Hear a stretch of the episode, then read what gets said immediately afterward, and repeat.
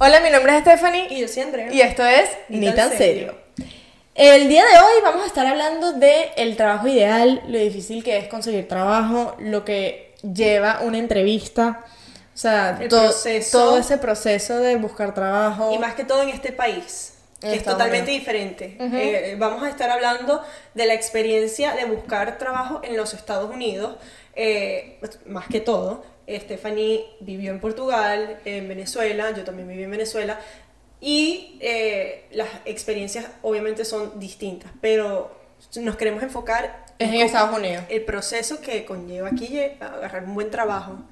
Sí. Eh, es difícil, o sea, normalmente cuando uno termina, de, cuando uno se gradúa de la universidad, uno piensa, por lo menos yo pensaba, ay, voy a conseguir trabajo, el trabajo de mis sueños, este, voy a estar ganando tanto, eh, mi horario va a ser este, y no. O sea, tardas mucho en conseguir un trabajo ideal y si es que algún día llegas a conseguirlo. Es que creo que uno se pone a pensar qué es el trabajo ideal y eso obviamente cambia para cada persona. El trabajo ideal es uno que me pague mucha plata. El que trabajo tenga tal ideal horario. es el que tenga gente chévere. El trabajo ideal es el que sea desde mi casa, me paguen poquito, no me importa, pero que yo no me tenga que ir de mi Es muy casa. subjetivo, Es exacto. muy subjetivo. Y nunca, o sea, es muy, muy, muy difícil, a pesar de que sea subjetivo, que tú consigas todo eso en un mismo lugar. Sí. Porque, o sea, o te pagan súper bien, pero entonces tu jefe es horrible, o no te pagan tan bien, pero tus compañeros de trabajo es lo máximo, te sientes como en casa.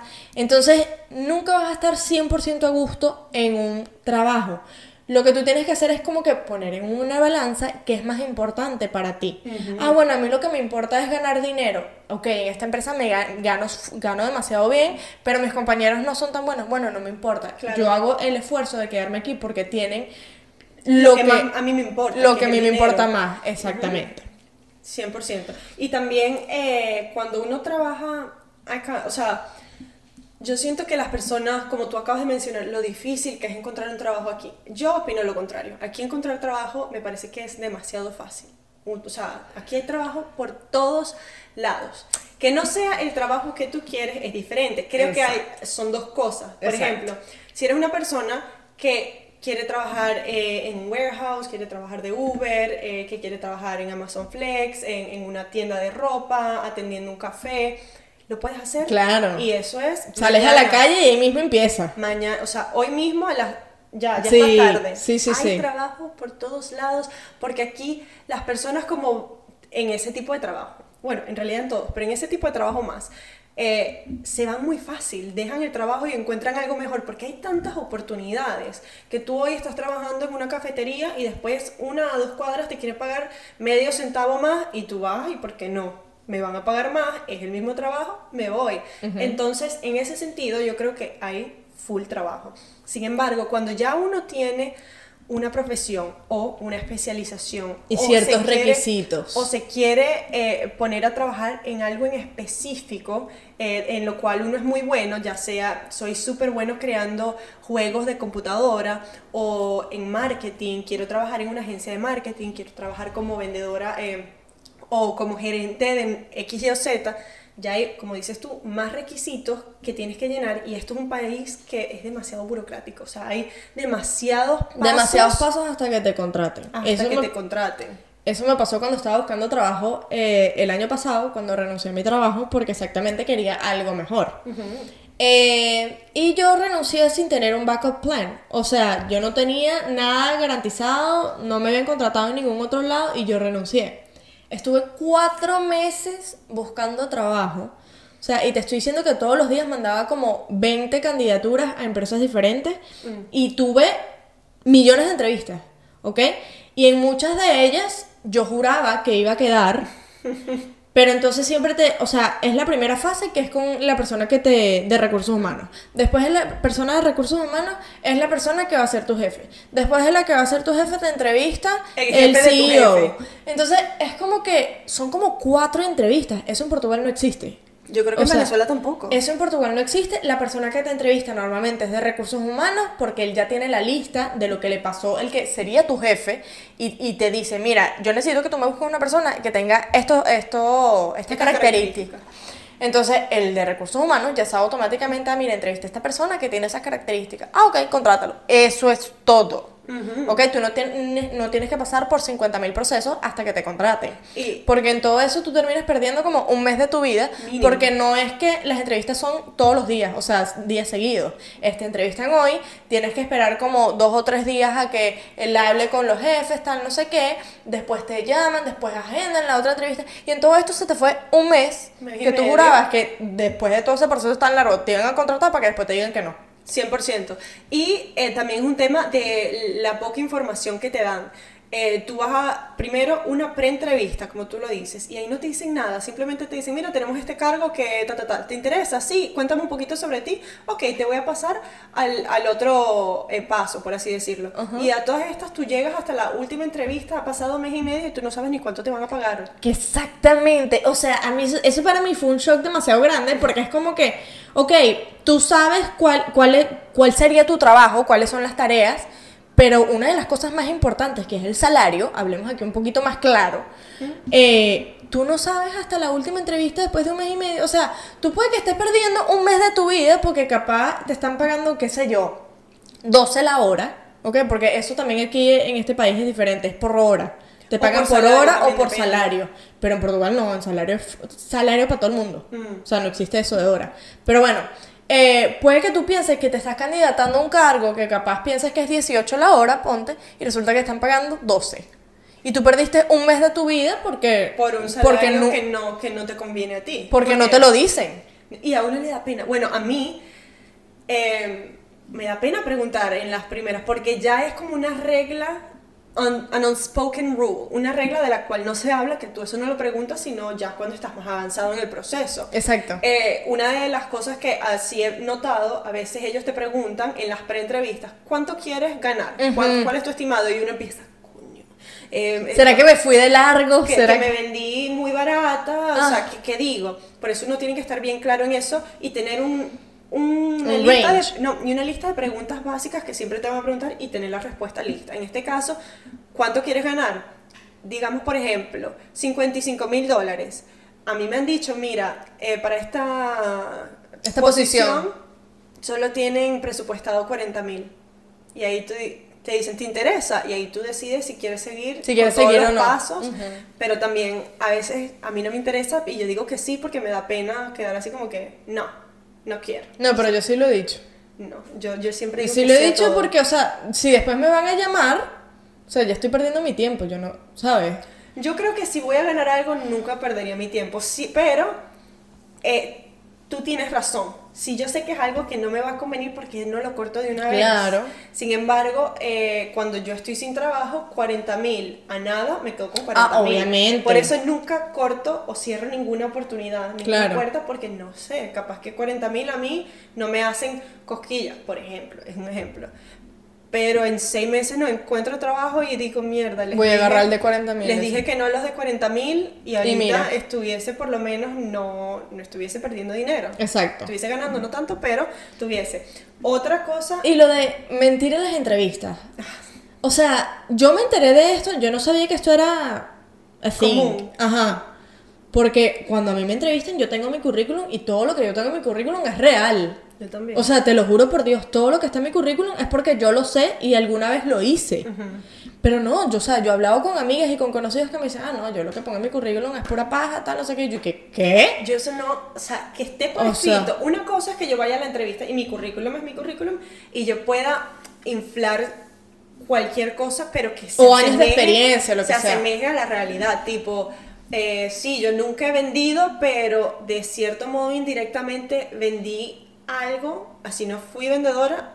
Eso yo lo puedo inflar un poco para que me, eh, me beneficie en la entrevista, pero yo no voy a escribir un resumen con vainas de mentira.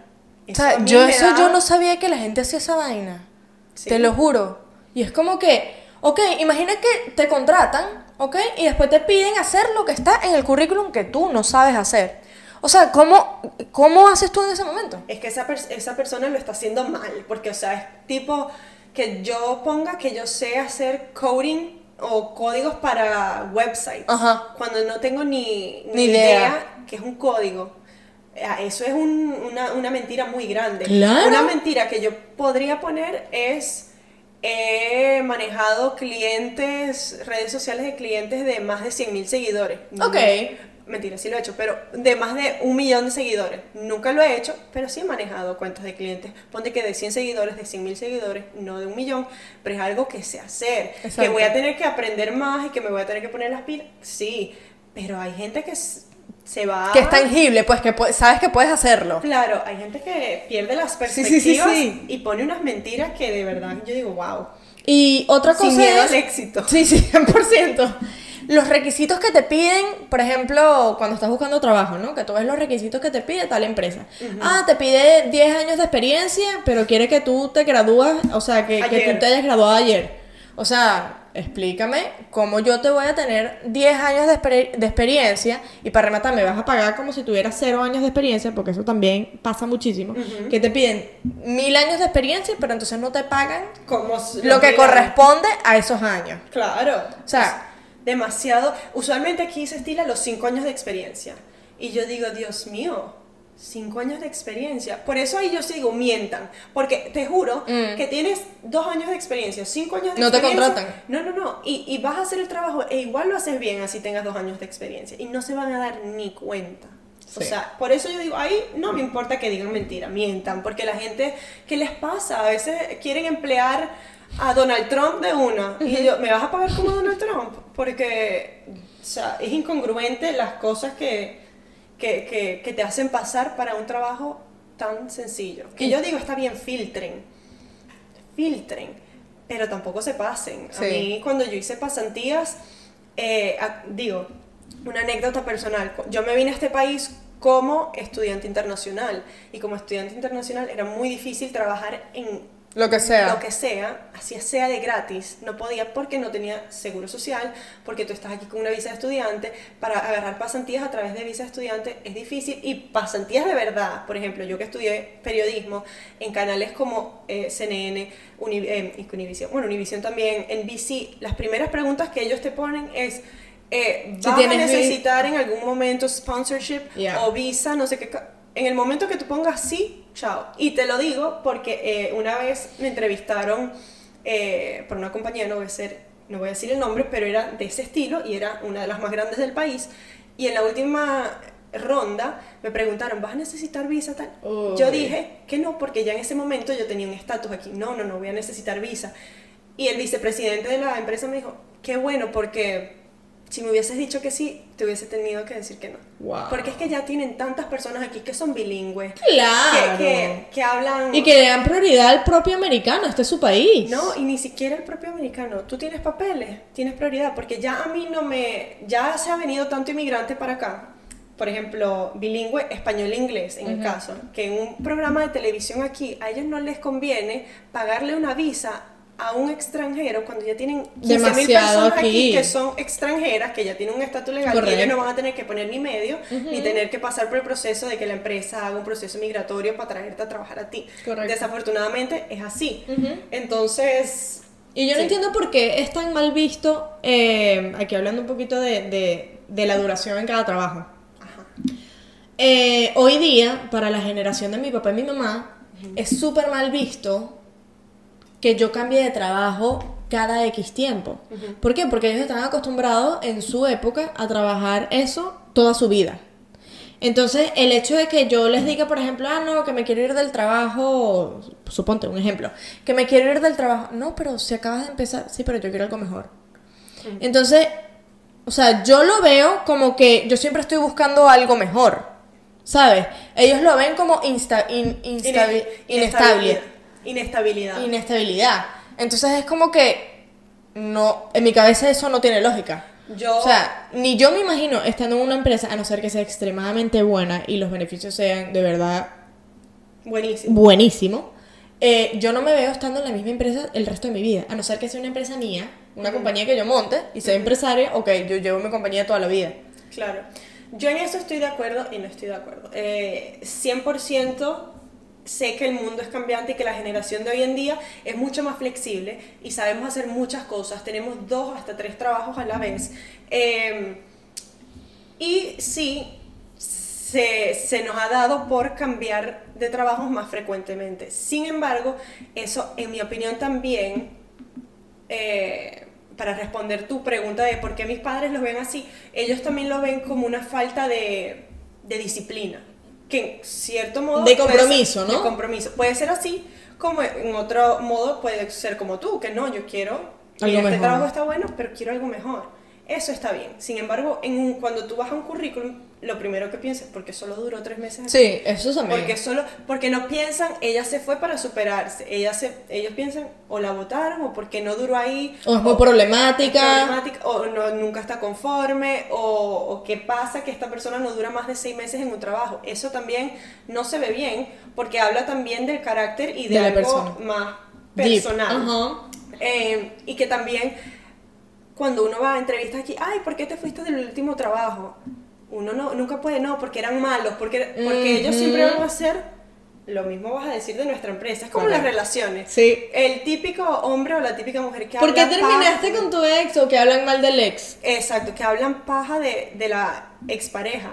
No, lo que pasó, pasó. Dice más de ti que tú estés hablando mal de X compañía, de X pareja, que de la pareja o de la compañía. Entonces, siempre eso es una regla. eh, Que también se aplica a todo, pues. aplica para todo. Usted, Serena Moreno, no, eh, quería buscar eh, una forma de superarme, sentía que no me estaban eh, estimulando o no estaba llenando mi potencial al 100%, entonces quiero algo que me motive y me challenges me. Ajá. Pero bueno, o sea, algo Y, que y, por ejemplo, el, el trabajar independiente o trabajar para una, una empresa, una corporación, ¿no? que es muy diferente trabajar independiente aquí que trabajar, Totalmente. independiente en Venezuela, por O sea- ejemplo. Eh, eh, aquí suena hermoso. Ay, voy a trabajar independiente o voy a montar mi propio negocio, ta, ta, ta, ta, ta, hasta que ves que tienes que trabajar de domingo a domingo.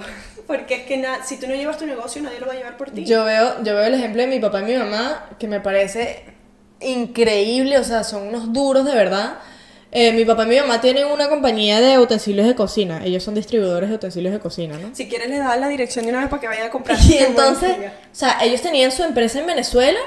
eh, cuando nos fuimos de Venezuela en 2009, mi- nos fuimos a Portugal, mi papá y mamá tuvieron que empezar de cero. Pero empezaron de cero en su empresa otra vez. No es que, ah, vamos a, a trabajar Otra para cosa. fulanos porque estamos inmigrando. No. O sea, empezaron de cero, les tomó cinco años arrancar. Pero, o sea, ahí estuvieron, o sea, dándole, dándole, dándole, dándole. Y yo digo, yo a veces pienso, ¿será que a mí me gustaría de verdad ser empresaria y, y- y tener mi, mi propia empresa. Por un lado sí, ¿ok? Porque eres tu propio jefe, te haces tus propios horarios, eh, Que en realidad no. agarras tus vacaciones cuando te dé la gana. Que también en realidad no. eh, pero por otro lado, o sea, tienes que tener una disciplina tan, tan arrecha, tienes que tener paciencia, porque no se monta un negocio un día para otro. Eh, y tienes que tener sobre todo capacidad e inteligencia para llevar bien el negocio y que no vaya a la quiebra. Eh, 100%. O sea- yo creo que yo te decía que en realidad no, porque, eh, por ejemplo, en tu caso, o en mi caso también con mi papá, que es comerciante, eh, tiene su propia empresa, uno ya ve cuando ya están estables, pero yo te apuesto que tus padres pasaron dos o tres años sin tomarse unas vacaciones, o sin crearse un horario, o, o tal vez no, yo aquí asumiendo, pero lo que tú dices, no, porque si tienes tu, tu negocio, te creas tus propias horas, te vas cuando tú quieres, te haces las vacaciones, sí, pero usualmente las personas que se crean sus propias horas y van cuando les da la gana y se crean sus propias vacaciones, las personas que están pensando eso, el negocio no, no les da fruto, porque de verdad que para montar un negocio, cinco años, son cinco años ahí metidos, cinco años dándole, dándole, dándole, dándole, porque si no, esa vaina no, no crece. O sea, sí, no. eh, en, el, en, el, en el caso de mi papá y mi mamá, ellos ya venían con una experiencia de Venezuela y, y- y ya saben qué funciona, qué no funciona y, y qué, qué proceso tienen que llevar para que, para que la empresa y cuánto tiempo tarda en que una empresa surja. Porque aparte, en Venezuela puede que tarde muchísimo menos un negocio que en Portugal. En Portugal las cosas son muchísimo más lentas. Este, capaz el mismo negocio en España tardaba dos años en arrancar, o en Venezuela tardaba un año, en Portugal tarda cinco. Entonces también tienes que depender, tienes que ver en qué sitio estás, ¿no? Y en qué condiciones estás. Pero en el caso de mi papá y mi mamá, eh, ellos fueron, nosotros fuimos, eh, bueno, ellos, porque yo era una niña, fueron demasiado preparados para Portugal, ya sabían para lo que iban, eh, y ellos nunca abdicaron de sus vacaciones. Por eso es que te lo dije. Pues yo sé que 90% o 99% de los casos no es así.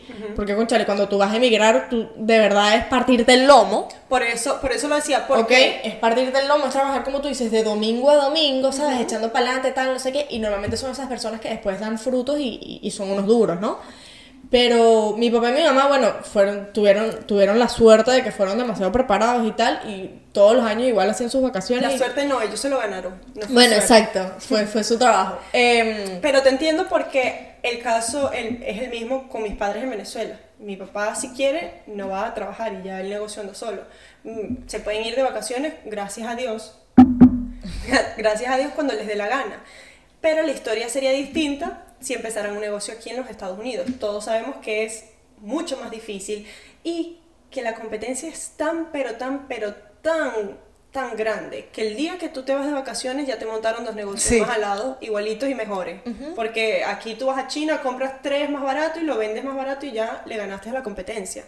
Por eso digo que eh, montar un negocio eh, tienes que estar ahí encima. Y a la comparación que tú hacías, negocio propio o trabajar para alguien. Muchas personas prefieren trabajar para alguien. Tienen un sueldo fijo, saben que 15 y último les llega su cheque, Eso. saben que si van al médico tienen un seguro a través del trabajo. Yo no los culpo. Aquí hubo un momento que bueno, era el hustle culture, que querían, no, hustle, monta tu propio negocio, sé una emprendedora, haz esto. Y es- está bien, eso me encanta. Yo, yo soy parte de eso, me, quiero ir hacia allá.